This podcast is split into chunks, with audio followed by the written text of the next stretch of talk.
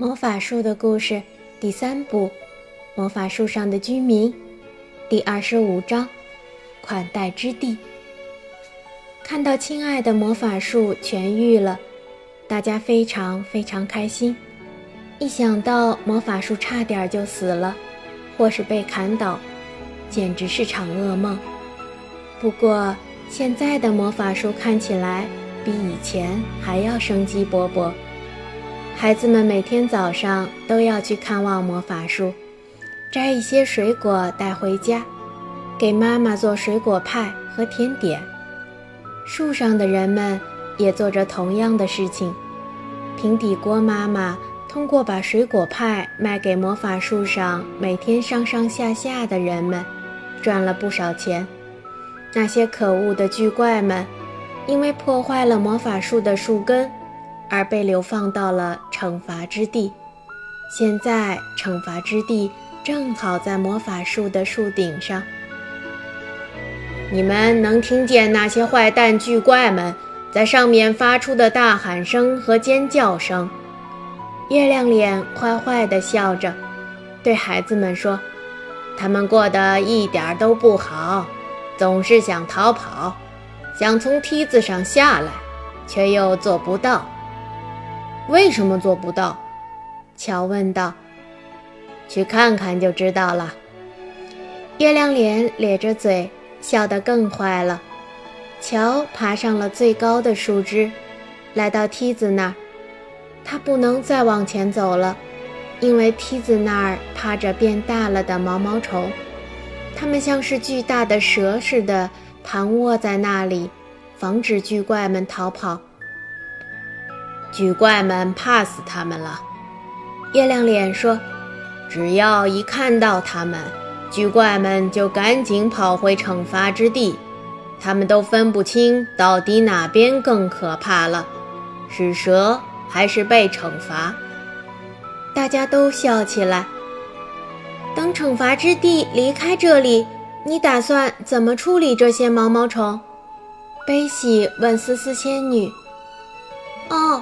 再把它们变回原来的大小，送到当初我们把它们带回来的树上。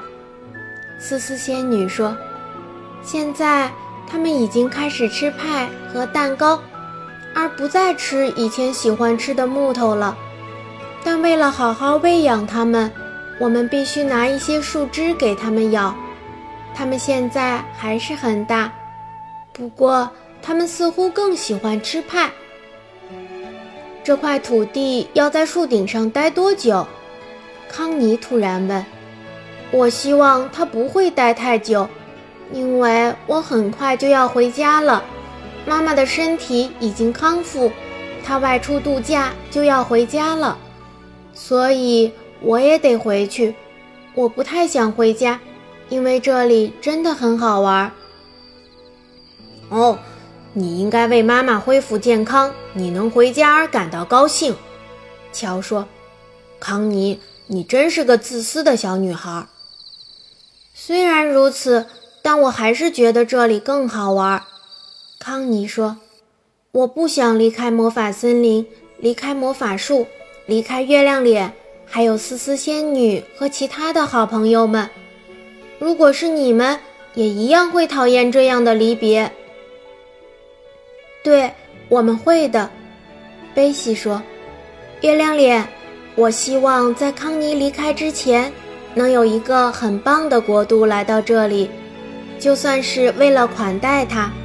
你知道的，比如说生日之地、随便拿之地、糖果之地，都是不错的地方。康妮，糖果之地的很多房子都是用巧克力做成的。哇哇，太棒了！康妮说：“月亮脸，下一个到来的是什么国度呢？”嗯，我猜是款待之地，但不是很确定。月亮脸说：“等我查一查，再告诉你。”款待之地是什么样子的？康妮问道。他觉得这个名字听起来很棒。嗯，那里有好多好玩的东西。月亮脸说：“你可以在那里骑小毛驴。另外还有很多礼物，有圣诞树和冰激凌等等吃的、喝的、玩的东西，还有宴会、音乐、气球、旋转木马和……思思仙女继续说：“哇！”康妮惊叹，她的眼睛都放光了。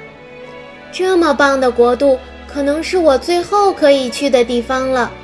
真希望在我走之前，它能够到来。款待之地真的来了。几天后，红松鼠穿着它的新毛衣，给孩子们送了信。红松鼠敲了敲窗户，把孩子们的妈妈吓了一跳。不过，当他看到是红松鼠时，赶紧打开窗户，让红松鼠进来。他现在已经非常习惯款待孩子们这些稀奇古怪的朋友了。瞧，贝西，红松鼠来了！他喊道。孩子们跑进来。早上好，红松鼠礼貌地说。我从月亮脸那里带来了一个口信，他说款待之地明天就会来到魔法树顶，你们要去吗？当然，孩子们兴高采烈地叫道：“告诉月亮脸，我们一定会去的。”好的，红松鼠说着。蹦蹦跳跳离开了。第二天，四个孩子开心地来到魔法树下，一根根绳子从大树枝上放下来，因为有成百上千的森林居民们要到款待之地去。无论什么时候，只要款待之地到来，魔法树就会交通堵塞。月亮脸，思思仙女。什么名先生和平底锅先生都在不耐烦地等着孩子们。那里有大象，思思仙女说：“我想要骑大象。”我们可以坐在气球上，月亮脸说：“对吗，平底锅先生？”月球，坐到月球上去？你们真能到月球上吗？平底锅先生兴奋地问道：“是气球上！”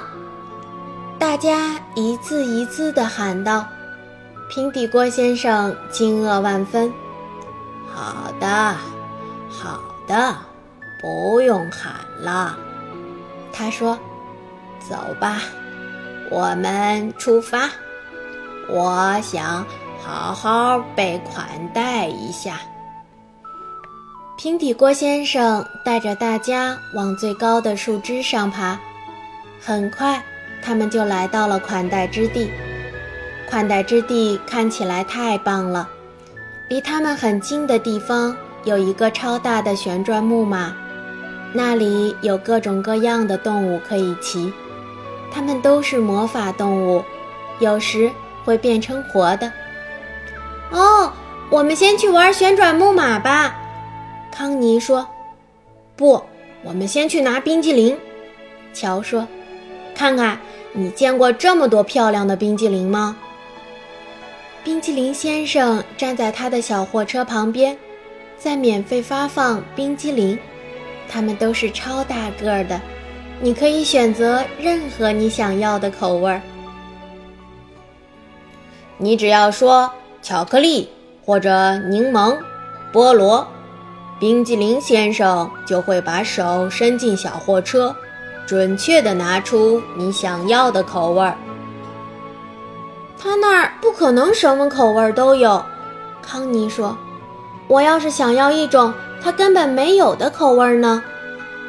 轮到康妮的时候，他认真地说：“请给我一个鱼冰激凌。”很快，冰激凌先生。小心地递给了康妮一个大冰激凌，那确实是鱼冰激凌。因为大家能看到里面露出来的鱼骨头。哈哈，康妮，活该！乔说。康妮看着冰激凌，皱起了鼻子。他把鱼冰激凌递给了冰激凌先生，说：“我不想要这个，请给我一个草莓味儿的。”亲爱的小女孩，你必须先吃掉这个。”冰激凌先生说。康妮根本不喜欢鱼冰激凌的味道，一口也吃不下去。他只好一无所获地走开。他把鱼冰激凌给了一只正在觅食的猫，它正好想吃鱼。现在我们去玩旋转木马吧。乔吃完冰激凌说：“快点儿，我想骑长颈鹿。我想骑狮子。”月亮脸勇敢地说：“看它的鬃毛多漂亮，多威风。”康妮不喜欢长颈鹿，也不喜欢狮子，他想选个宠物骑，于是他选了一只小花猫。小花猫站在那里，等着有人爬到它的背上。请大家坐好。旋转木马管理员说：“他是一个非常有趣儿的人，一直跟着旋转木马转啊转。”只有旋转木马停下来，他才停下来。弗兰妮选了一只鸭子，它从来没做过这么柔软的毛。贝西挑了一只棕色的熊，思思仙女选了一只花母鸡，平底锅先生选了一只大老鼠，什么名儿先生挑了一只来回摇尾巴的狗。音乐响起。旋转木马转了起来，转啊转，转啊转，越转越快。动物们都是活生生的。平底锅先生骑着他的老鼠靠近康妮，想问问他觉得这里的游戏好玩吗？可这是多么大的失误，因为康妮骑的是只猫。旋转木马管理员。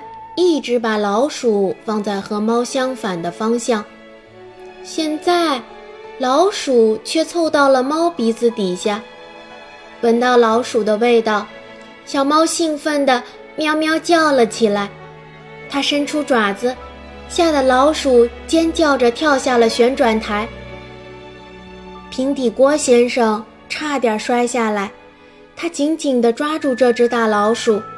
身上所有的锅碗瓢盆碰撞在一起，发出咣咣啷啷的声响。